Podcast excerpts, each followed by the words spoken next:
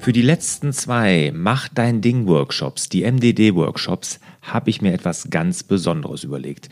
Neben dem, dass du dein eigenes Navi fürs Leben gemeinsam mit mir erstellst, gibt es jetzt die Möglichkeit, direkt noch Mitglied in meiner Online Selbstmanagement Akademie zu werden und es gibt auch die Möglichkeit, ein persönliches Skype-Coaching mit mir damit zu buchen. Alle Infos dazu findest du unter larsbobach.de-mdd.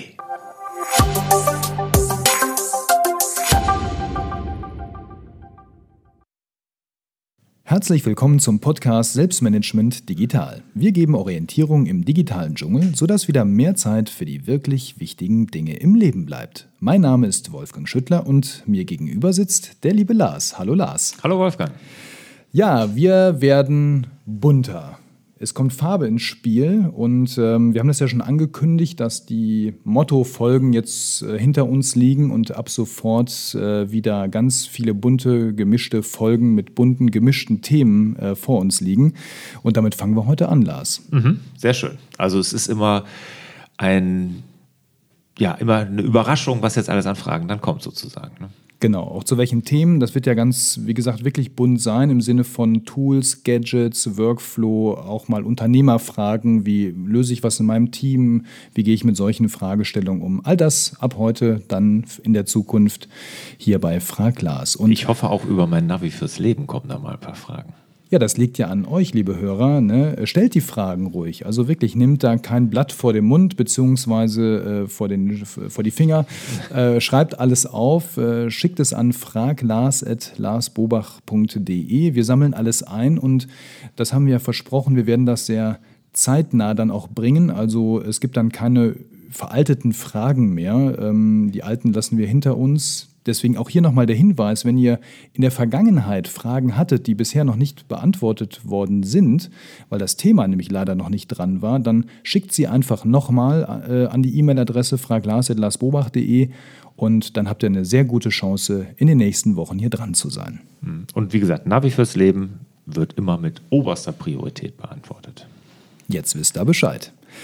Apropos bunt, das wird ja noch bunter demnächst, denn dann haben wir nicht nur bunte Themen, sondern dann kommt sogar sichtbar ah, Farbe. So, so meinst du das, ja. Ich dachte, wie bunter noch, ja. Nee, genau. Wir machen wieder ein Video, ja.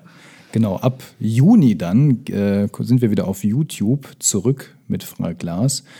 Ähm, gibt es uns denn dann auch weiterhin hier noch zu hören? Ja, klar. Natürlich, ne? Ja, ja. Das lassen wir uns Wir müssen nur sehen, wie wir das machen, dass wir von dem zeitlichen, dass wir nicht zu sehr ausufern, weil ein Podcast kann man schon mal länger hören, ne? während YouTube-Videos immer etwas knackiger sein sollten. Da muss man mal gucken, wie wir das dann hinkriegen. Ich denke, es wäre ganz gut, wenn ihr, liebe noch Zuhörer, demnächst auch wieder Zuschauer, uns einfach auch mal schreibt, was wünscht ihr euch denn? Wie sollte eurer Meinung nach Frag Lars demnächst aussehen?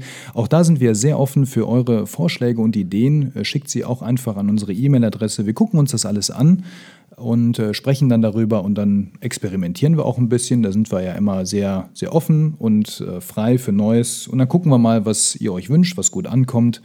Denn schließlich machen wir die Sendung ja für euch. Genau. Ein Kessel Buntes, kennst mhm. du das eigentlich noch von früher? Da gab es doch mal so eine, so eine Fernsehsendung. Kennst du das? Nee. Also vom Namen her ja, also sagt mir auch was und der Begriff ist natürlich auch belegt bei mir, aber gesehen habe ich die, glaube ich, nie. Ja, das könnte daran liegen, du bist ja auch äh, ein Westkind, du kommst ja hier mhm. aus den westlichen Bundesländern, genauso ja. wie ich auch. Und es war eine ehemalige DDR-Unterhaltungsshow. Ah, okay. Ja, die mhm. ist irgendwie so Anfang der 70er Jahre die entstanden äh, mhm. und hat es dann bis 92 noch geschafft in der ARD. Och. Aber das war natürlich dann auch schon ja kurz nach der Wiedervereinigung. Also zwei Jahre noch hat es dann nach der Wiedervereinigung oder nachdem die Mauer gefallen ist sozusagen. Ja, genau, richtig. Ne? Hat es noch geschafft, also bis Dezember 92 und das war eine ganz große Unterhaltungsshow, die im Prinzip so das Pendant dann hier zu den Westdeutschen war, wie der große Preis, Wetten das und so weiter. Ne? Diese ganzen großen äh, Geschichten war das so das Ding, was dagegen gehalten hat. Gab's, wurde immer aus großen äh, Palästen und äh, Hallen in der DDR dann produziert, also wirklich so, so analog zu dem, was man hier auch so kannte früher. Okay, okay. Das war ein Kessel Buntes. Gut, machen wir jetzt auch. Genau. Aber nicht aus großen Hallen, sondern aus großen Büros, wie ihr meinen. genau. Oder mehr oder minder groß, ja. Wir steigen ein in die Fragen. Vorab noch der kleine Hinweis. Wir hatten einigen Zuschreibern zugesagt, dass wir noch ein paar iPad-Fragen beantworten. Das wollen wir natürlich auch gerne tun. Wir wollen da nichts äh, irgendwie äh, irgendwem schuldig bleiben. Und deswegen jetzt verstärkt in dieser Folge ein paar iPad-Fragen gleich. Also nicht wundern, dass es so einen kleinen, ja, so ein bisschen Schwerpunkt bekommt. Aber das wächst sich dann raus. Aber zugesagt ist zugesagt. Da halten wir uns dran. Also heute ein also bisschen. Also zum iPad only, ne? Genau. Generell zum iPad und auch iPad only, genau. Ja. Neu haben wir auch noch eine Kleinigkeit, werden wir jetzt einführen ab heute, denn ihr schickt uns ja auch schon mal noch so Kommentare, Hinweise und Rückmeldungen zu den vergangenen Sendungen. Und ähm, da gucken wir auch jetzt immer mal rein, was ist denn da so gekommen und greifen das noch einmal auf und geben da vielleicht noch mal ein kurzes eine Ergänzung, ein Update oder noch mal ein Statement zu ab, ähm, sodass auch hier im Prinzip das Ganze so ein bisschen interaktiver wird zwischen euch und uns. Ja, und da vielleicht auch, wenn ihr so gerade Feedback zu Folgen habt, ist da natürlich iTunes, die Bewertung, am besten geeignet. Ne, wenn ihr da Kommentare generell zu, zu dem Format habt, zu dem Podcast und so, am besten direkt bei iTunes reinschreiben, weil die Kommentare da und die Bewertungen, die gucken wir uns wirklich alle an. Auf jeden Fall. Aber ihr dürft auch gerne im Blog unter larsbobach.de kommentieren, mhm. ne, unter den Podcast-Folgen hier, als auch unter den ganzen anderen Themen, die da natürlich sind. Das ist ja auch immer sehr spannend und wichtiger Input für uns hier, damit wir wissen, was interessiert euch denn. Ja, genau.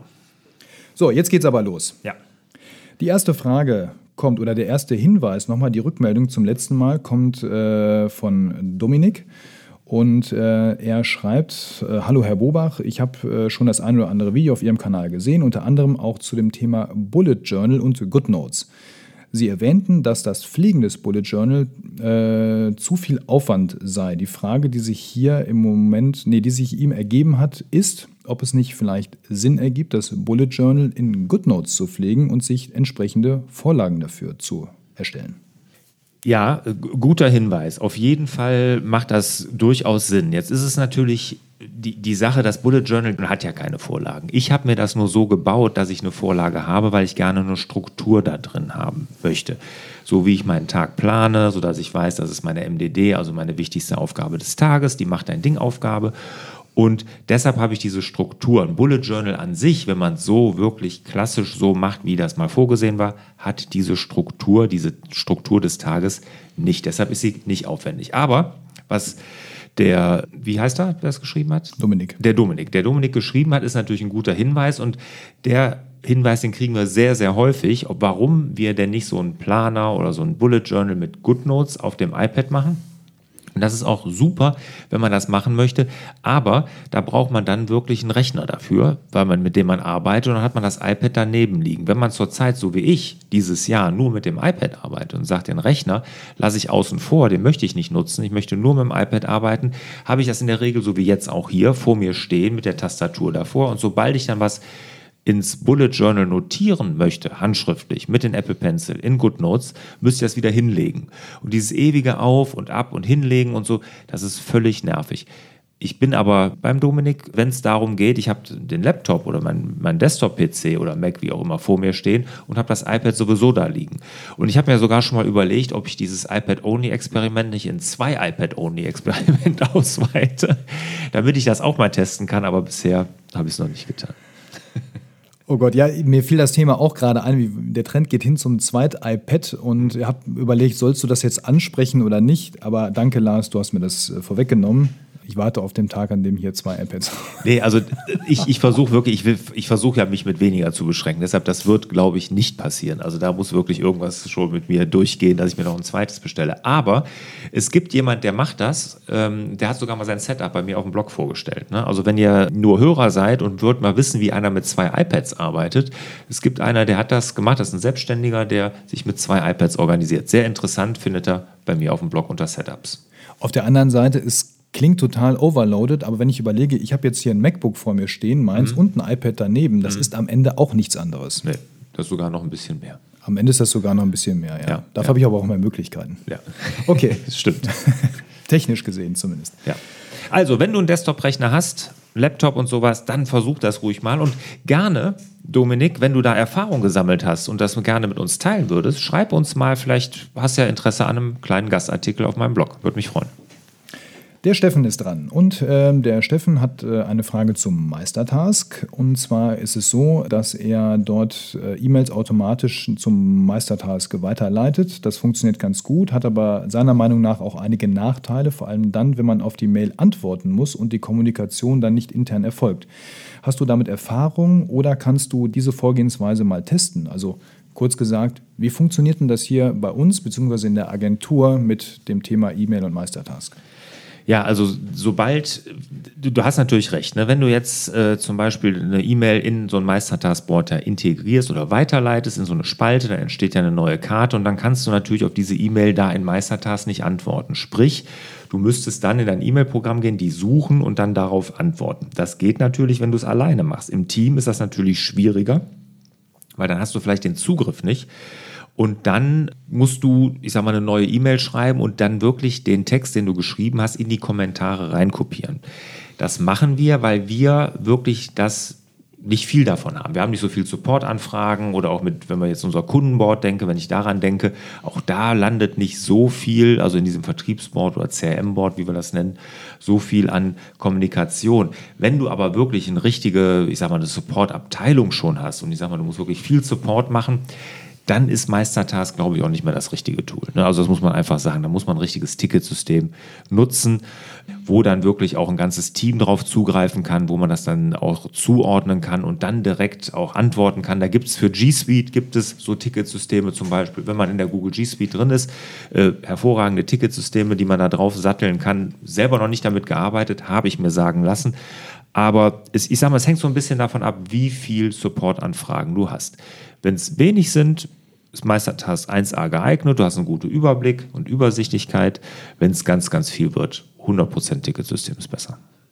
Alternative wäre natürlich noch, ihr habt einen äh, Funktionsbriefkasten, das kann ja auch in der G Suite sein, äh, ein Sammelbriefkasten, auf den mehrere zugreifen und dann kann man sich das zwar nach äh, Meistertask holen, um die Informationen an Ort und Stelle zu haben. Wenn ich aber auf die E-Mail konkret nochmal antworten möchte, kann ich mir die ja dann auch in diesem Postfach nochmal raussuchen. Da ja. geht ja nichts verloren, die genau. ist ja auffindbar und drückt dann da eben auf Antworten. Ja, ja. Nur der Nachteil ist natürlich da wieder, das hat ja alles so sein Für und Wider. Ich habe antworte nicht mit meiner Person, sondern mit im Namen dieses Funktionsbriefkastens. Ja, genau. Da muss man gucken, was, was einem so gefällt. Ne? Also Möglichkeiten gibt es. Da kommt es eben auf den Fall und wie Lars ja auch schon sagt, auf die Menge an. Mhm. Genau. Gut. Dann haben wir als nächstes, jetzt ist es weggerutscht, den Peter. Der Peter, da ist es jetzt ein etwas größerer Fall, geht auch um Meistertask. Er ist äh, ein oder er da gibt es eine Gruppe von Einzelunternehmern, die sich um ein größeres Bauprojekt kümmern. Das erstreckt sich dann über mehrere Jahre, drei Jahre in dem Fall. Und ähm, sie haben auch ganz viele Beteiligte im Laufe dieser ganzen äh, Bauperiode, wie das bei Bauprojekten eben so ist. Ähm, sie haben einige Projekte angelegt, nämlich die Arbeitspakete, das sind eigene Projekte bzw. Tags in Meistertask. Und dann haben sie noch etwa zehn definierte Meilensteine, das sind dann jeweils Tasks in Meistertask. Und ungefähr sechs, zehn, sechs bis zehn Leute pro Projektgruppe, die daran eben arbeiten. So, und das steigt dann eben an bis auf 100. Also schon eine größere, ein größeres Setup auch ja. in Meistertask. Jetzt geht es darum, dass Sie all diese ganzen Fristen, Termine, Meilensteine, das, was man aus dem klassischen Projektmanagement heraus ja auch kennt, gerne äh, in einer Timeline, einem Zeitstrahl sehen möchten, äh, ähnlich wie in einem Gantt-Diagramm oder idealerweise sogar in einem Gantt-Diagramm. Und da ist jetzt die Frage, kann Meistertask das? Er hat dazu nichts gefunden auf Anhieb oder gibt es Alternativen, die wir vielleicht hier empfehlen können, um dieses Problem zu lösen? Das kann Meistertask nicht. Also Meistertask kann nicht diese, diese Gantt-Darstellung, also in diesen Balken, wo man sehen kann, Start, Ende, die, dieser Vorgang, das, das geht in Meistertask nicht. Meistertask hat die Stärke darin, in der Kommunikation, in der Ablage, in der zentralen, die kontextbasiert ist, also abhängig von der Aufgabe, vom Projekt, da liegt die Stärke. Ein Gantt-Diagramm geht mit Meistertask nicht. Gibt es Tools? Klar, MS Project gibt es. Es gibt eins, das hattest du mir eben erzählt, Wolfgang, äh, für die G Suite. Genau, Gantt-Tar heißt das, also Gantt mit Doppel-T-E-R. Das gibt es dann eben als Add-on zu kaufen. Mhm. Äh, für die G Suite kann man dann eben da drauf satteln. Sieht dann aus wie MS Project, ein bisschen mhm. reduzierter. Ja, ist natürlich der Nachteil, dass man dann doppelte Buchhaltung machen muss, ne, dass man diesen Gantt-Graphen dann zusätzlich dann aktuell halten muss. Aber von der Struktur, die du gesagt hast, weiß ich gar nicht, ob das die richtige ist. Also wenn ich das jetzt höre, das ist ein Projekt mit so vielen Mitarbeitern, was über so lange Zeit läuft, da würde ich jetzt aus dem Bauch raus das ein bisschen anders ähm, organisieren und vielleicht wirklich pro Bauabschnitt ein Board. Hängt auch ein bisschen davon ab natürlich, wie viel Tasks da dann drin sind. Ne? Also das hört sich aber erstmal so an, dass man das vielleicht dann noch ein bisschen anders machen sollte.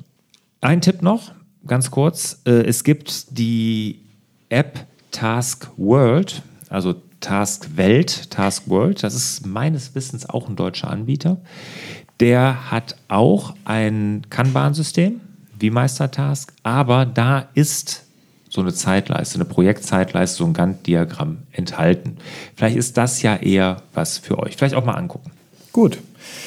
Die Rebecca ist als nächstes dran und die Rebecca m, hm, schreibt gerne Tagebuch, was wir ja ganz toll finden, das machen wir ja auch. Mhm. Und sie würde gerne so ein bisschen so eine Art Fototagebuch führen. Und zwar möchte sie am Abend die Fotos des Tages auf eine Vorlage ziehen, die idealerweise direkt das aktuelle Datum anzeigt und dazu mit ihrem Stift etwas unter die Fotos schreiben, so als hätte sie in ein Fotoalbum mit eingeklebten Bildern reingeschrieben.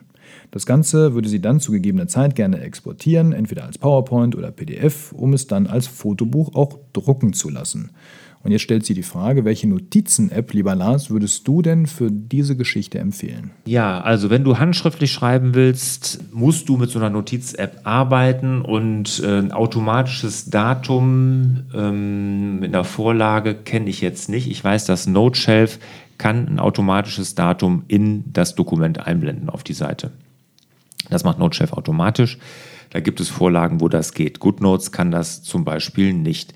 Aber ich würde für sowas wirklich dann, äh, glaube ich, sogar NoteShelf nehmen. Das würde ich empfehlen, weil das hat die schönste Schrift immer noch aus meiner Sicht, immer noch die allerschönste Schrift. Du kannst die Fotos frei positionieren, kannst das wirklich so als Collage machen, das kann man sehr, sehr schön machen und du kannst es natürlich hinterher exportieren und dann auch drucken. Das geht natürlich auch immer. Die Frage ist, inwiefern man aus dem Export hinterher in ein Fotobuch sauber reinkommt. Das ist natürlich ein technischer Arbeitsschritt. Da muss man dann gucken, was die Fotobuchdruckerei denn an Importmöglichkeiten anbietet. Mhm. Da könnte ich mir vorstellen, dass da nochmal eine kleine Falle liegt. Also das müsste man sich nochmal anschauen und probieren, weil diese Fotobuch-Apps ja in der Regel ein geschlossenes System sind, mhm. wo ich alle Rohdaten importiere und mhm. dann dort das anlege und die exportieren das am Ende auch in ein PDF, aber so mhm. vorbereitet, dass die Druckerei das direkt rauswerfen ja, kann. Ja. Das packt ja keiner mehr an. Ja, gut. Oder man, dann nimmt man halt, äh, macht eine Digitaldruckerei und sagt, okay, ich möchte das PDF so halt gedruckt haben. Dann habe ich es halt in dem Format, wie ich das abgelegt habe in NoteShelf. Oder genau. jetzt erstellt habe in NoteShelf. Ja. Aber du hast recht, natürlich, wenn ich so ein Fotobuch, wie es bei diesen Fotobuchanbietern gibt, da kann ich ja dann nur Fotos dann reinpacken. Ne? Genau. Ja, gut. Dann geht es nochmal um das Thema DSGVO, auch eins unserer Lieblingsthemen hier. Ähm, oh, ja, ja, ja. da haben wir den Colin und der Colin ja, hat äh, auf deinem Blog oder ja, hier auf dem Blog äh, zahlreiche Videos damals noch mit dem Robin gesehen zum Thema DSGVO. Das ist jetzt etwas mehr als ein Jahr her. Mhm. Und er wird in 2019 in einem Startup online gehen, was wir auch sehr begrüßen und sehr beglückwünschen natürlich. Viel Erfolg dabei. Und er möchte natürlich gerne alles äh, mit einer Apple-Umgebung bewirtschaften, sprich MacBook, iPad, iPhone und so weiter, alles, was man so hat. Und auch die iCloud nutzen, um alle Geräte synchron zu halten. Mhm. Jetzt hat er irgendwie bei dir verstanden, dass da Apple Europa ja in Irland liegt, dass das alles irgendwie kein Problem wäre mit äh, Datenschutzgrundverordnung und dann der iCloud. Ähm, wenn er sich das aber durchliest, dann äh, sagt er, es ist alles schon sehr schwammig formuliert und er ist jetzt sehr unsicher, was ist denn jetzt? Kann ich die iCloud datenschutzkonform benutzen oder geht das irgendwie doch nicht? Also das geht auf gar keinen Fall. Also du kannst die iCloud nicht in einem Unternehmen datenschutzkonform, DSGVO-konform benutzen. Also wenn ich das irgendwann mal gesagt haben sollte, dann ist das falsch, dann war das Unwissenheit vor über einem Jahr. Ähm, aber Fakt ist, jetzt hundertprozentig DSGVO ist die iCloud nicht und wird sie auch nie werden. Sie äh, sieht nicht vor, dass du da diesen A, äh, AAV, nee, wie heißt der? Arbeits, nee, Datenarbeitsverarbeitungsvertrag. Äh, ADV. ADV. Auftragsdatenverarbeitungsvertrag. Ja, Auftragsdatenverarbeitungsvertrag. Den wird es mit der iCloud nicht geben. Ich kann dir sagen, wenn du sowas machen willst, ich würde dir dringend zu Googles G Suite raten, zu Google Drive dann und zur G Suite allgemein. Die ist 100% DSGVO-konform und da kann nichts schieflaufen. Wir hatten, ich kann auch das so vehement und auch hundertprozentig sagen, weil das ist ja nicht meine äh, Information, sondern wir hatten jetzt in der Akademie, in der MDD Selbstmanagement Akademie ja den Datenschutzmonat oder den haben wir jetzt noch im Mai.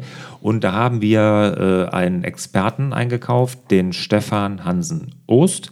Und der ist ja der Datenschutzguru, so heißt zumindest seine Seite. Und da ist nämlich genau auch diese Frage gestellt worden und er hat es rigoros ausgeschlossen. Er hat gesagt, die Apple iCloud, und er hat es auch bereut, weil er auch sie gerne nutzen würde, aber die Apple iCloud ist definitiv nicht DSGVO-konform. Und der Stefan Hansen-Oos ist nicht einfach nur der selbsternannte Datenschutzguru, der ist Fachanwalt für IT-Recht, also der ja. weiß wirklich, wovon er redet. Deswegen mhm. haben wir ihn ja auch genommen, weil wir ja hier immer das Problem haben, keine rechtsverbindlichen Auskünfte geben zu können und letztendlich auch nicht zu wollen, weil das eben nicht geht. Mhm. Er hat das gemacht in, in, seiner Funktion als Rechtsanwalt äh, bei uns in der Akademie und dafür waren wir ihm auch sehr dankbar. Das hat wirklich nochmal sehr viel Licht ins Dunkle gebracht, auch zu anderen Fragestellungen. Also wer Mitglied in unserer Akademie ist, der sollte da unbedingt mal reingehen, wenn er es noch nicht gemacht hat. Und für alle anderen, die vielleicht dann später in die Akademie kommen möchten, können sich darauf freuen, denn dieses Webinar ist natürlich auch später abrufbar und man kann sich diese Informationen auch noch später dann da anschauen und runterladen. Ja. Ähm, vielleicht noch als Hinweis, G Suite ist natürlich eine Möglichkeit für die, die nicht zu Google wollen. Die Office 365 Cloud gibt es auch in ja, Europa, klar. EU, DSGVO-konform. Auch das wäre dann von Microsoft noch eine Alternative. Absolut. Genau. Wir wollen ja nicht produktabhängig sein. Nee, nee, nee, nee. Es geht nur, weil wir die hier nutzen und äh, deshalb, nein, und vor allem, das ist, das ist einfach nur eine persönliche Präferenz. Microsoft tut es natürlich auch, klar. Genau.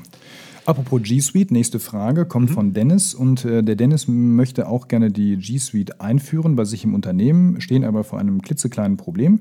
Also er fragt uns, wie verwalten wir denn zentrale E-Mail-Adressen wie zum Beispiel die office@larsbobach.de, die wir hier haben? Gibt es dafür ein extra Benutzerkonto Schrägstrich Postfach oder verwendet ihr die Google Groups Funktion in der G Suite oder gibt es eine ganz andere Lösung, die besser funktioniert? Also ich bin jetzt nicht der Administrator hier. Ne? Ich habe mich aber aufgrund dieser Frage natürlich mal kundgetan. Und ähm, es ist einfach so, es ist eine Gruppe. Auch hier fragt Lars at larsbobach.de. Ne? Das ist einfach eine Gruppe, die eingerichtet wurde. Und da sind dann diejenigen, die auf diese E-Mail Zugriff haben, der hinzugefügt. Und dann ist das bei denen in der Inbox automatisch. Also so ist das hier gelöst. Aber wenn du da Fragen hast, der Google Support bezüglich G Suite ist wirklich sehr gut. Genau, aber grundsätzlich ist eben die Frage, man kann ein Postfach machen, das geht, dann greifen da wieder mehrere drauf zu, aber dann eben mit dem eben schon genannten Nachteil, ich trete nicht als persönlicher Absender auf, sondern mhm. muss es dann eben in diesem als Name des Gruppenpostfachs machen. Genau. Und wenn man ganz, ganz viel von diesem Kram haben wird, dann muss man echt nochmal beim Ticketsystem nachdenken an der Stelle. Das ist eben, kommt, ist die Frage, wie, wie hoch ist die Anzahl der E-Mail-Transaktionen plus die Anzahl der Mitarbeiter, die damit zu tun haben. Mhm. Da muss man auch immer an Vertretungsregelungen und so weiter denken, wenn einer mal nicht da ist. Das sind alles so Fragen, die muss man sich in dem Zusammenhang wirklich dann mal gründlich stellen. Gut, jetzt ist mir gerade hier mein iPad weggerutscht. Apropos iPad, das sind wir ja. schon in der nächsten Kategorie. Lars, du hast ja eine Tastatur, ich habe auch so eine externe Tastatur und der Franz fragt, ähm, naja, also erstens mal sagt, fragt er, was ist denn mit deinem Golfspielen? Er hat gehört, du hättest das an den Nagel gehängt. Spielst du keinen Golf mehr? Ich weiß nicht, wo der Franz das her hat. Ich spiele noch Golf, aber nicht mehr, ich sag mal, in der Intensität, wie ich es vielleicht früher mal getan habe. Aber ich mache es weniger, genau. Ja. Aber noch, klar, bin ich Golfer. Warst du sogar noch im Golfurlaub letztens, ne? Ich war sogar im Golfurlaub, genau, im April. Ja, ja. genau. Also Gute spielt, Erinnerung. er spielt noch Golf. Ja. So. Das war nicht die Frage. Die Frage ist eine externe Tastatur. Die möchte er sich gerne für sein iPad Pro zulegen. Ja. Und zwar eine, die gleichzeitig auch als Schutzhülle dient. Mhm. So, jetzt weiß ich auch, das ist bei dir so, auch so ein rein-raus-Thema, lieber mhm, Lars. Absolut. Wie sieht es denn aus mit deinen externen Hüllen und Tastaturen? Also, ich bin mit diesem Smart Keyboard Folio von Apple werde ich nicht richtig warm. Ich nutze es aber noch, weil es gibt wirklich aus meiner Sicht zurzeit keine richtig gute Alternative. Ich weiß aber, dass da draußen ganz, ganz viele sind, die von anderen Sachen überzeugt sind. Und das bitte schreibt uns das auch. Gerne als Empfehlung. Da können wir ja auch in einer der nächsten Fraglas-Folgen dann nochmal drauf eingehen, auf die Empfehlung. Und ich teste das auch gerne. Aber dieses äh, Smart Keyboard Folio hat halt den Nachteil, oder nee, erstmal den Vorteil, fangen wir mit dem positiven Ding an. Schutz ist da, es ist jetzt auch hinten der Schutz. Also früher war das ja bei dem alten iPad Pro, war die Rückseite nicht geschützt. Das ist mit dem neuen da. Die Rückseite ist geschützt, die Tastatur ist auch vom Anschlag her alles in Ordnung. Aber sobald man das iPad, ich sag mal so normal nutzt äh, oder mit dem Apple Pencil drauf schreibt, liegt es immer auf der Tastatur. Man hat die Tastatur hinten immer, wenn man es anfängt, in den Fingern, fühlt sich irgendwie doof an. Ist vielleicht Gewohnheitssache. Ich habe mich aber jetzt, ich weiß gar nicht, wie lange habe ich das Ding, über ein halbes Jahr oder vielleicht sogar noch länger, ich weiß es gar nicht genau. Auf jeden Fall, ich habe mich noch nicht dran gewöhnt. Dann habe ich auch mal andere Sachen benutzt. Das ist so ein, so ein Teil, äh, wo man so eine normale Apple-Tastatur, diese klassische Bluetooth-Tastatur von Apple, Smart Keyboard heißt sie ja, glaube ich, draufkleben kann. Stellt man das iPad hoch. Der Vorteil ist, man kann das iPad ist also nicht verbunden mit der Tastatur. Man nimmt es schnell raus, kann es auch schnell auf den Tisch legen, wenn man was schreiben will. Man hat es auch beim Surfen oder so ohne Hülle und so da äh, schnell in der Hand, aber kein Schutz ne, da hast du dann wirklich keinen Schutz mehr. Ne? Also es ist keine Schutzhülle, sondern du hast wirklich diese lose Tastatur und dann kannst du es nur so hochstellen, dass es dann so wie ein Laptop dann aufgestellt ist. Also zurzeit, wenn du sowas brauchst, Smart Keyboard Folio als Tipp, wobei 100% überzeugt bin ich nicht. Das ist ja auch so ein Thema äh, aus der Reihe iPad Only, eine, eines deiner Lieblingsthemen, wozu mhm. du ja, glaube ich, demnächst auch nochmal ein größeres Update dann auf dem Blog machen wirst. Ne? Ja. Falls ihr denkt, warum gluckert das hier im Hintergrund so? Das ist der Lars, der schüttet sich gerade noch ein bisschen Wasser ein. Ja. Und zu dem Thema iPad Only hier eine Frage schon mal bei Frag Lars vorab. Wir dachten mehr demnächst dann nochmal zum Thema iPad Only Experiment auf dem Blog. Und, Und hier gerade bei, als Video dann auch. Ne? Mhm. Dann auch als Video. Ja, wir ja auch demnächst wieder. Mhm, genau. Da geht es um das Thema Erstellen von Präsentationen. Da ist nämlich der Simon und der sagt, er fühlt sich da sehr eingeschränkt, wenn er das macht. Äh, er tut sich da sehr schwer auf dem iPad, wenn er so äh, wahrscheinlich dann Keynotes erstellt. Wie denn da so deine Erfahrung, beziehungsweise hast du da vielleicht einen Tipp, wie man das irgendwie cool machen kann? Ja, grundsätzlich hat, äh, hat der Simon recht, das ist schwerer. Ne? Und das ist auch wirklich jetzt, muss ich sagen, auch eine Sache, wo man sich wirklich schwer tut. Ne? Und wo man auch dann so manchmal so hinschielt. Und ich meine, ich kann das ja Gott sei Dank in der Agentur, ich kann mal eben irgendeinen Rechner mich setzen und das dann mal eben zusammenbasteln. Aber ich muss sagen, ich würde mich andersrum mal fragen, und das äh, denke ich mir nämlich dabei auch immer, weil ich sage mal, eine Präsentation, die so, oder wenn ich einen Vortrag habe und habe eine Präsentation dazu, soll die Präsentation ja auch immer nur meinen Vortrag unterstützen. Und sie soll ja jetzt nicht mit Animationen voll sein und Texten voll sein und und und und und, sondern so einfach wie möglich. Und bei mir ist es ja immer so, es ist immer nur ein Foto oder ein Screenshot, maximal ich sag mal, eine Zeile Text, mehr nie, und das kriege ich auch gut mit dem iPad hin. Vielleicht einfach mal hinterfragen, lieber Simon, ob nicht deine Folien zu voll sind oder zu kompliziert. Also der Lars ist kein Fan von betreutem Lesen. Nee. Überhaupt nicht. Und da haben Barbara und ich auch mal eine Folge zugemacht, also hier im Podcast äh, gute Präsentationen herstellen oder wie generell präsentiert werden sollte. Ähm, einfach mal reinhören und ähm, genau, also hinterfrag mal, ob die Folien wirklich so komplex sein müssen, dass sie nicht mit dem iPad erstellt werden können. Ne? Das iPad gibt da auch so einen Minimalismus vor, der vielleicht deinen Folien und auch deinem Vortrag gut tut. Der Jens hat äh, einen Apple Pencil, hat ähm, den, also den Apple Pencil, den alten, in der ersten Generation, zusammen mit einem äh, iPad 2018 und dann hat er sich GoodNotes 4 runtergeladen, auf 5 upgraded, ist super glücklich, ja, das läuft alles super toll, ist dann häufig in Seminaren bzw. auf einem Lehrgang und jetzt hat er das Problem, ich mache das mal vor, wir haben ja hier, das ist ja Frag Glas zum Zuhören, der macht dann immer so, dann hört ihr das Klackern? Und das stört ihn, beziehungsweise er hat so, sieht so ein bisschen die Gefahr, dass er, dass er andere damit stört und fragt jetzt, ähm, bekomme ich dieses Klackern irgendwie weg? Lars. Mhm. Klar, der Apple Pencil, du hörst wenn man damit schreibt. Ne? Das ist allerdings noch nichts im Vergleich zu den Pencils oder, oder Schreibgeräten, die es früher mal auf dem iPad gab. Ich kenne das ja noch von vor drei, vier Jahren, da haben die Dinger richtig geklackert. Ne? Also das war wirklich grausig. Das war so eine Art Mörseralphabet, die man dann da losgeschickt hat. Und das hat wirklich alle genervt und da konnte man selbst im Zug nicht in Ruhe sitzen und dachte, das ganze Umfeld, das wird einem gleich an den Kragen gehen. Ne? Da ist der Apple Pencil schon besser geworden. Leise kriegen, nein, zurzeit nicht. Es gibt äh, Folien, die das können, ja, aber dann äh, machst du dir dein Display insofern kaputt, dass du dann wirklich durch so eine, ich sag mal, Mattscheibe oder so guckst, dann kannst du das auch direkt mit Butter einschmieren. Das hat ungefähr die gleiche Schärfe, das Display dann. Also würde ich auf jeden Fall von abraten. Ich habe wirklich ein paar getestet und war von keiner überzeugt. Wobei die dann ein bisschen das Geräusch rausnehmen, aber wie gesagt, das Display, die Qualität, die Brillanz, die leidet einfach immens. Also das ist es mir nicht wert. Ich würde mir so wünschen, und ich habe nicht verstanden, warum es keine An äh, Spitzenanbieter, also Anbieter für Dritt- oder Drittanbieter für Spitzen für einen Apple Pencil gibt. Das ist mir ein Rätsel, warum es das nicht gibt. Patent? Vielleicht, keine Ahnung. Aber warum macht Apple das nicht und sagt einfach, pass mal auf, ich packe da so ein hart weich, super weich rein, ne, so wäre da auch kein Ding. Ja, vielleicht kriegen die das mit der Druckempfindlichkeit dann nicht mehr hin. Also die werden das ja auch ausprobiert haben, mhm. mit welchem Material sie die Druckempfindlichkeit hinbekommen. Dass Ja. wenn ich feste draufdrücke, Ja. das dann entsprechend ankommt. Da kann ich mir vorstellen, wenn du jetzt auf einmal einen weichen, eine weiche Spitze hast, also es könnte schon in eine andere Richtung gehen. Gut, kann sein. Und Apple könnte diese Spitzen nicht mehr für gutes Geld verkaufen. Hast du dir mal so ein Ersatzbäckchen gekauft? Vier Stück 25 Euro, glaube ich, oder Ah, so. okay. Ja, aber warum macht man die nicht in. Also, na gut, okay, du, du meinst, es hat technische Gründe, ich weiß es nicht, vielleicht sind sie einfach nur ignorant. Sowas. Ja. Der Merlin hat eine Frage und zwar sagt, er möchte gerne äh, die Dinge papierlos gestalten. Er ist auch in der Weiterbildung zum Industriemeister, möchte gerne das iPad als Notizblock gerne nutzen äh, und so weiter. Jetzt ist das ist alles okay. Die Frage ist, wie kann er strukturiert einzelne Themen speichern, wenn er diese Notizen gemacht hat und anschließend vor allem schnell wieder auffinden kann. Ja, also da hat er so ein bisschen Angst, dass, das, dass er das nicht hinbekommt und hätte gerne einen kleinen Tipp von dir bezüglich Apps oder auch äh, Workflow, wie er das äh, ganz leicht machen kann.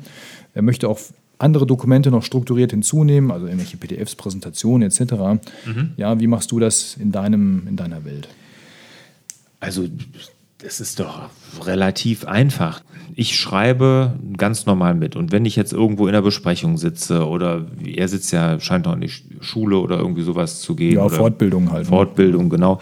Ähm, dann, dann schreibe ich da mit, äh, lege das auch entsprechend ab. Und wenn ich dann, heute ist ja bei GoodNotes, ist das ja Gott sei Dank so, dass ich wirklich über alle Dokumente suchen kann. Und wenn ich eine einigermaßen vernünftige Handschrift habe, dann findet der das ja auch alles. Ich würde auf jeden Fall hingehen und äh, mir ein Notizbuch Inbox machen, wo ich erstmal alles reinschreibe, grundsätzlich, und von da dann verteile, die einzelnen Seiten. Und du kannst ja dann zum Beispiel, wenn du eine Fortbildung machst und das ist jetzt ein Oberthema, keine Ahnung, Fachthema, fachspezifisch, dir dazu zum Beispiel ein Notizbuch machen oder vielleicht sogar einen Ordner, je nachdem, wie du da strukturiert bist, und da dann einfach alles reinpacken, was dazugehört. Ne? Und ich würde eher zu einem Ordner neigen und da dann vielleicht ein Notizbuch machen, wo ich meine handschriftlichen Notizen zu dem Thema drin habe und dann, wenn ich eine Präsentation oder PDF und so kriege, das zusätzlich da in diesem Ordner ablegen. Und dann hast du alles so themenspezifisch zusammen in einem Ordner. Alternative wäre Evernote natürlich. Alles nach Evernote und dort kann ich ja alles, wirklich alles sammeln, was ich äh, zu einem Thema habe, auch die handschriftlichen Notizen und die sind ja auch durchsuchbar. Ne? Ja, absolut. Es ist natürlich so, wenn du dann mit Evernote noch hantierst, äh, da wird dann kann es natürlich ganz schnell unübersichtlich werden. Also es ist gut, wenn du viel Information hast. Machen wir ja auch, ne? Das ist gar keine Frage. Aber wenn du jetzt so eine Fortbildung organisierst, das ist ja jetzt nicht so wahnsinnig viel. Ähm, das würde ich, glaube ich, erstmal in GoodNotes lassen. Und wenn die vielleicht abgeschlossen ist, die Fortbildung, dann könnte man hingehen und sagen, okay, jetzt kommt das Ganze nach Evernote. Beispiel hier, ich baue ja gerade ein Haus um, ne? also wir, wir sanieren ja gerade ein, ein altes Fachwerkhaus und äh, ich mache das, habe da auch überlegt, wie machst du das jetzt am besten? Ne? Und habe dann auch mit Evernote ein paar Sachen abgelegt, was weiß ich, sei es vom Notarvertrag, über die Angebote, die ich gekriegt habe und und und. Und habe aber festgestellt, dass ich dann immer zwischen GoodNotes und Evernote hin und her bin, weil mein das Tagebuch von der Baustelle, wenn ich Aufmaß mache und und und, das mache ich natürlich alles in GoodNotes. So, dann habe ich gesagt, weißt du was, du machst jetzt alles in GoodNotes das komplette Projekt, habe einen eigenen Ordner angelegt für dieses Projekt Hausbau und pack alles da rein. Auch die Angebote, die ich bekomme, auch die Aufträge, die ich vergebe, die Telefonnotizen, die ich mache, die Absprache mit den Handwerkern und und und. Und ich habe gesagt, wenn das Ding mal fertig ist, dann exportiere ich das alles eins zu eins nach Evernote und lege es da ab. Bis dahin ist dann auch die Exportfunktion fertig in GoodNotes 5, dass es dann macht. Wäre schön. Wieso? Wie, du kannst du jetzt exportieren? Nein, äh, diese Standard, dieses Auto, also dieses Auto-Backup, dass du das, das dann automatisch, dass du nicht jetzt jede Notiz einzeln anstoßen, Ach so, okay. Ja, anstoßen müsstest, sondern Ja. einmal sagst, hier, komm dahin und Abfahrt. Ja, ja. Aber das ist vielleicht generell eine Sache, die man sich da überlegen kann. Nochmal ein Hinweis, wenn ihr mit GoodNotes und Evernote arbeitet, was durchaus Sinn macht. Aber im laufenden Betrieb, während einer Projektphase und so, macht es oftmals Sinn, nur GoodNotes zu verwenden und dann hinterher wirklich, wenn es abgeschlossen ist, als Ablage, wo ich dann sage, da stelle ich es in den Aktenschrank und wenn ich das irgendwann in einem Jahr oder zwei oder zehn irgendwann nochmal brauche, finde ich es wieder, dann erst nach Evernote zu gehen. So, zum Abschluss der Stefan, und dann sind wir durch für heute. Auch noch zum Thema iPad. Er hat sich den Beitrag angesehen, wo es um das Thema iPad-Nutzung während einer Präsentation geht. Und da möchte er gerne wissen, ähm, ob das äh, auch geht, wenn man ähm, in einem PDF-Reader sich etwas anschaut, das quasi zu, auf einen zweiten Monitor projiziert und sich dann parallel Notizen machen kann. Klar. Also natürlich, äh, es gibt da ja auch einen Präsentationsmodus und den, wenn du den nutzt, dann geht das auch, klar. Es ist übrigens so, wenn du dann hingehst, deine handschriftlichen Notizen in das linke Feld ziehst, das hatte ich jetzt gar nicht gezeigt in dem Video. Also jetzt ist ja zum Beispiel so, du hast die Präsentation links laufen und rechts, was du handschriftlich schreibst, mitschreibst. Und dann aber die, deine handschriftliche Sache nach links ziehst, dann wird das komplett angezeigt, dein iPad. Also der, der Bildschirm mit den handschriftlichen Notizen, falls du die dann mal einblenden möchtest. Ich freue mich schon darauf, wenn wir wieder bei YouTube sind, dann können wir so einen Kram mal auch richtig gut zeigen. Ja, genau, genau. Also da werden wir uns schön darauf vorbereiten, dass wir dann, ich glaube, das muss man sich jetzt gerade vorstellen können. Ich habe gerade auch wirklich, auch mit so einem drei Fragezeichen im Auge hier zugeguckt, mhm. der Lars hat das gemerkt und ähm, ich glaube, ich habe es jetzt. Ähm, mhm. Ich weiß, wie er es meint, aber wir zeigen, können es demnächst zeigen und das, ja. das wird, glaube ich, richtig gut. Genau. Super, das war's für heute. Das war ein ja schon ein ordentlicher Kessel mit buntem Zeug da drin. Das geht so weiter. Nächste Woche dann die nächste Folge. Dann haben wir ja auch schon fast Ende Mai und dann kommt langsam der Juni. Ich freue mich auf den Juni in vielerlei Hinsicht, mhm. ähm, unter anderem auch wegen YouTube. Und ähm, ja, bis dahin Mhm. Stellt uns Fragen unter fraglars.larsbobach.de. Bewertet uns bitte bei iTunes auf jeden Fall gerne mit Sternchen und Kommentaren. Aber auch, ihr könnt gerne, wenn ihr das hier bei Facebook gesehen habt, dort kommentieren. Ihr könnt es auf dem Blog kommentieren bei larsbobach.de unten unter der Folge, wo immer ihr es auch gesehen habt. Spotify gibt es ja auch noch. Ne? Und wo immer wir auch gelistet sind, ich weiß es gerade gar nicht auswendig, aber überall da, wo man bewerten kann, tut es bitte, empfehlt uns weiter und in diesem Sinne wünschen wir euch wieder mehr Zeit für die wirklich wichtigen Dinge im Leben.